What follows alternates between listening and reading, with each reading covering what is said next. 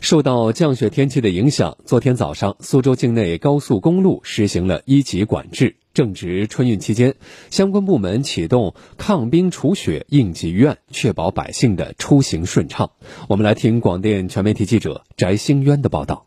天生本身就超高很多，高速的话，我们骑来一定安全隐患。苏州境内高速公路实行一级管制。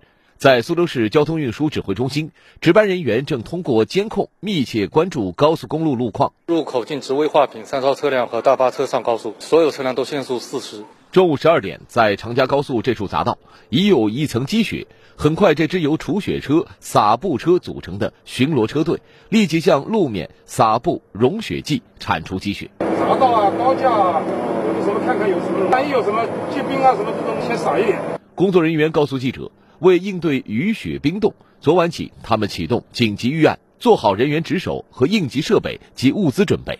加强一个视频的巡查和一个路面的这个巡查，时刻关注这个降雪的情况。稻城高速整个一百八十八公里沿线是设置了几个应急的仓库，准备了一个三百多吨的这个融雪剂，看见这个路面的这个结冰进行一个处置。随着强冷空气的到来，市自来水公司也积极做好应对工作，保证城市供水安全。我们来听广电全媒体记者陆欣怡的报道。的一些小区，它的整个的管道，等于是居民的进管，全部是在北墙的外侧，呃，跟这个空气是直接接触的。当气温到零度以下，它们呢是相对而言比较容易受冻的。我们就是把这些管道的保温措施做好，原来一些破损的地方修复好。在东港二村，水管是立管结合草板的形式，并加保温材料，把寒潮的影响降到了最低。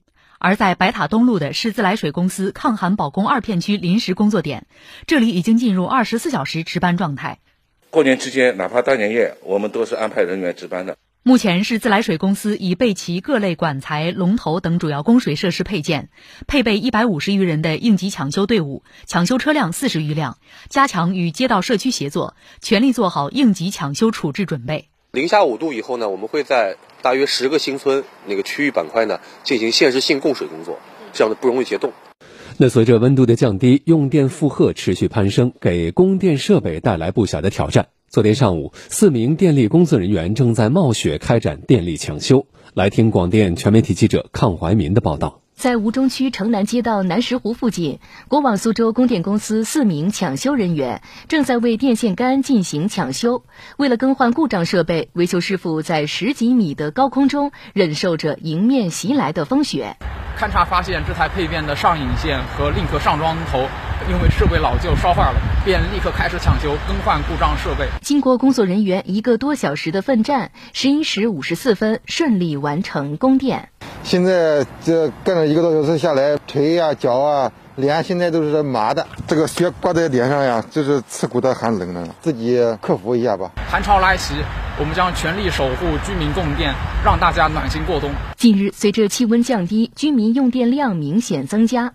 为了保障居民可靠用电，苏州供电公司充分利用人工智能供电服务指挥员小汤班长，通过数字化手段保障电力安全。它可以实现七乘二十四小时的一个值班，它可以在后台，然后实时的监测我们整个电网的运行情况，然后并且对我们电网发生薄弱的情况呢，呃，有针对性的呃进行一定的预警。当电网发生了故障之后呢，它可以调用它后台的人工智能和大数据技术，然后判断出它的故障点所在。然后像我们以前呃整个人工计算的话，可能是要十分钟计。甚至到二十分钟计，然后它整个在后台的过程中的话，可以是到到达分钟计一样的一个判断。自今年一月份以来，小汤班长已实时预警管控抢修工单九百七十次，所有工单接派单抵达现场，工单修复时长均在规定范围内。